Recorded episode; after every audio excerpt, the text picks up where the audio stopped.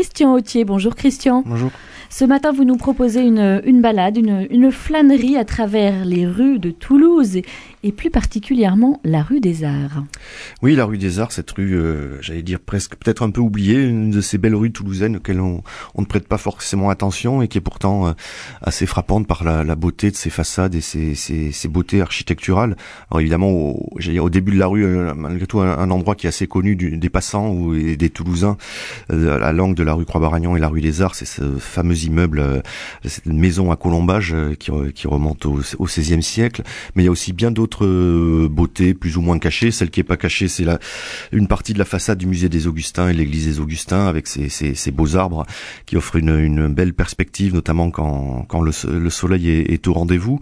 Et aussi parmi les, nombreuses bâtisses, immeubles et, hôtels particuliers, moi je, je relèverai un autre angle, celui de la rue Antonin Mercier 15 rue des Arts, une, une, très belle maison avec cette façade blanche qui, qui a par ailleurs euh, les illustres sculpteurs Nicolas Bachelier et Marc Arcis, et surtout qui, fut, qui a son apparence actuelle depuis 1910 quand elle fut euh, démolie pour laisser place à un immeuble conçu par le, le célèbre architecte Jules Calberac, euh, toulousain, auquel on doit, on doit parmi de nombreuses euh, créations le, le musée Georges Labitte.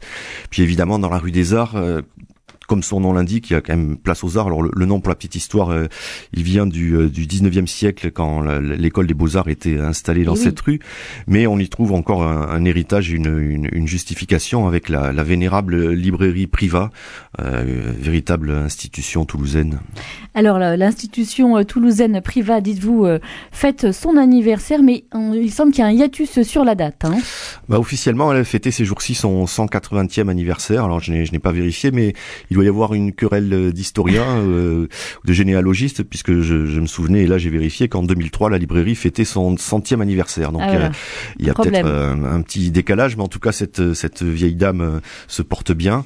Euh, en, Elle a pris quelques rides, son âge, c'est sans doute de, de fait qu'elle ait un siècle ou 180 ans, la, la, la plus ancienne librairie de, de Toulouse, et ce qui n'était pas chose forcément gagnée, puisqu'il y a quelques années, elle a connu de, de grosses turbulences, elle a failli disparaître. C'était l'époque où elle a été reprise par le groupe Chapitre, chapitre.com, qui est une filiale de, du grand groupe Bertelsmann.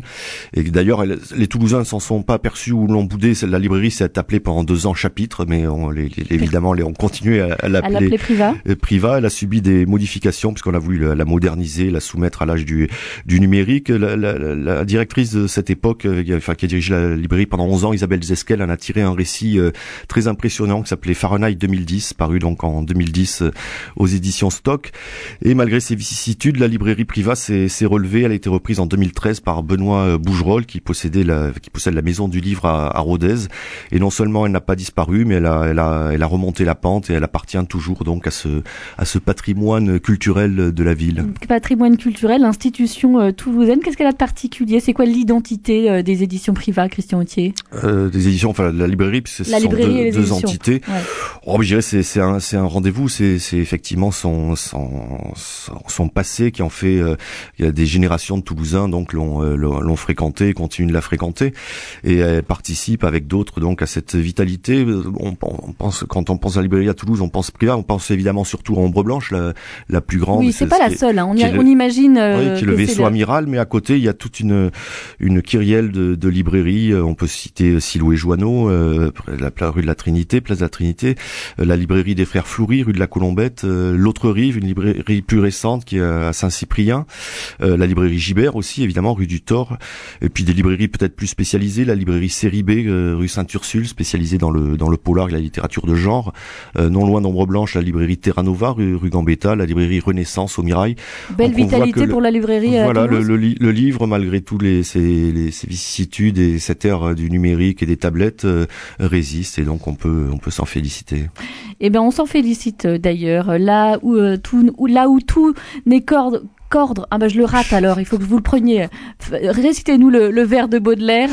que vous avez mis en tête de votre article. Donc, il me semble bien résumer la, la, la beauté de cette rue. Là, tout n'est qu'ordre et beauté, luxe, calme et volupté. Voilà, difficile de ne pas songer euh, à ce vers, l'invitation au voyage de Baudelaire quand on euh, flâne euh, dans la rue des Arts à Toulouse, rue des Arts que vous nous avez fait revivre à travers votre chronique et on fait au passage un bon anniversaire donc à la librairie Priva. Et alors, comme une vieille dame, elle ne dit plus son âge ou bien alors elle l'invente. On ne sait plus très bien quel âge elle a, mais on lui souhaite tout de même un bon anniversaire. Merci beaucoup Christian Autier.